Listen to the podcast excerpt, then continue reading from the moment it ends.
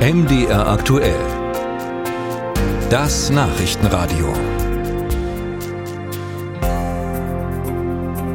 Im Deutschen Bundestag hat es sowas bisher noch gar nicht gegeben, dass eine Fraktion sich selbst auflöst. Die Linksfraktion hat gestern genau das beschlossen. Nächste Woche soll es damit losgehen. Hintergrund ist der Parteiaustritt von Sarah Wagenknecht und neun weiteren Fraktionsmitgliedern. Diese zehn hatten zwar beantragt, bis zur Gründung einer eigenen Partei noch in der Fraktion zu bleiben, aber das will die Fraktion nur möglichst kurz mitmachen. Die übrigen 28 linken Abgeordneten wollen stattdessen nur noch als Gruppe weiterarbeiten. Und einer von ihnen ist der langjährige linken Politiker André Hahn aus Sachsen. Er ist jetzt am Telefon. Schönen guten Tag, Herr Hahn. Ja, guten Tag.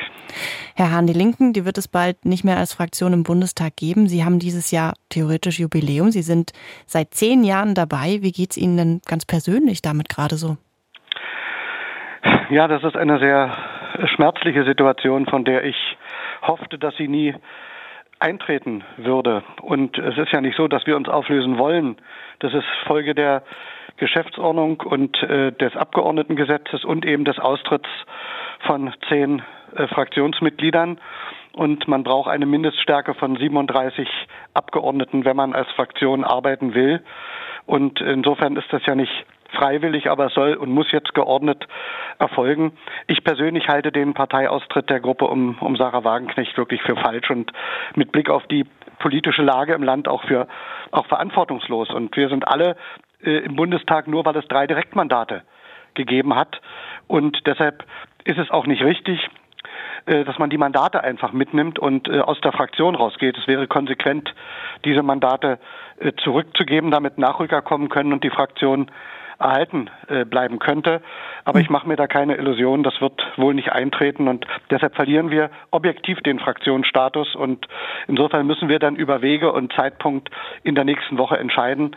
Das ist leider sehr bitter und trotzdem müssen wir jetzt nach vorne gucken und zusehen, dass wir wenigstens als Gruppe die Dinge äh, noch bewegen können mit den Rechten, die wir dann haben, auch wenn sie eingeschränkt sind, dass ja. es im nächsten Deutschen Bundestag hoffentlich wieder eine Fraktion der Linken geben wird. Wie können Sie denn jetzt äh, weiterarbeiten? Also Sie persönlich, Sie sind ja auch in Ausschüssen engagiert, in Geheimdienstfragen. Hört das jetzt auf mit der Auflösung der linken Fraktion oder geht es weiter?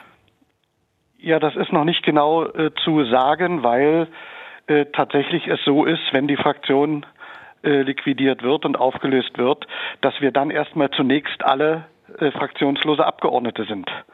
Und dann kann man sich zu einer Gruppe zusammenschließen und äh, das muss dann beantragt werden bei der Bundestagspräsidentin und der Bundestag muss das beschließen.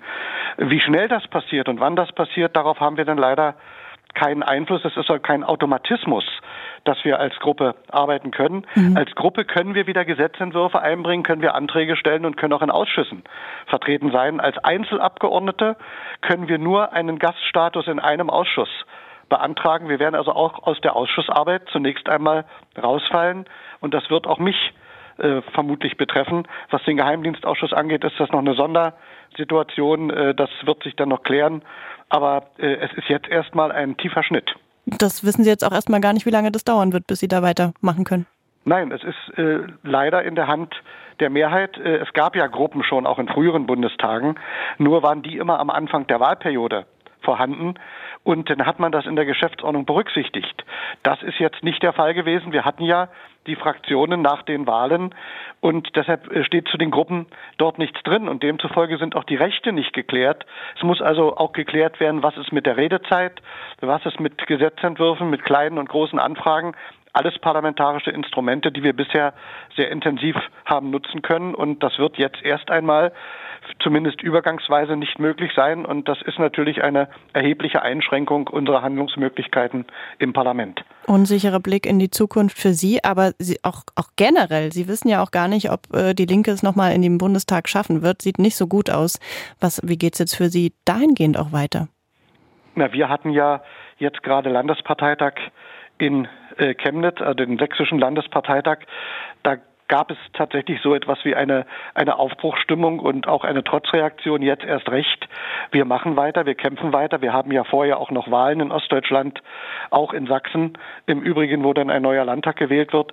Insofern äh, bin ich da durchaus vorsichtig optimistisch, aber es ist kein Selbstläufer. Und wir müssen die Fehler, die wir in der Vergangenheit gemacht haben, äh, nicht wiederholen. Man hat eigentlich zu oft das Trende in den Vordergrund gestellt, anstatt das Gemeinsame zu betonen. Und wir haben ja viele gemeinsame Positionen. Und ich glaube auch, dass wir gebraucht werden in diesem Land, wenn es um Fragen der sozialen Gerechtigkeit, Friedenspolitik geht. Und äh, insofern bin ich vorsichtig optimistisch, dass wir das auch wieder schaffen, äh, in den nächsten Bundestag zu kommen. Aber das hängt auch von der Arbeit der Gruppe ab, die hier ist, und dass wir weiter jetzt an einem Strang ziehen und dass wir bei den Landtagswahlen und bei der Europawahl möglichst gute Ergebnisse erzielen. Das sagt der linken Politiker André Hahn aus Sachsen. Herr Hahn, danke Ihnen für das Gespräch. Sehr gern.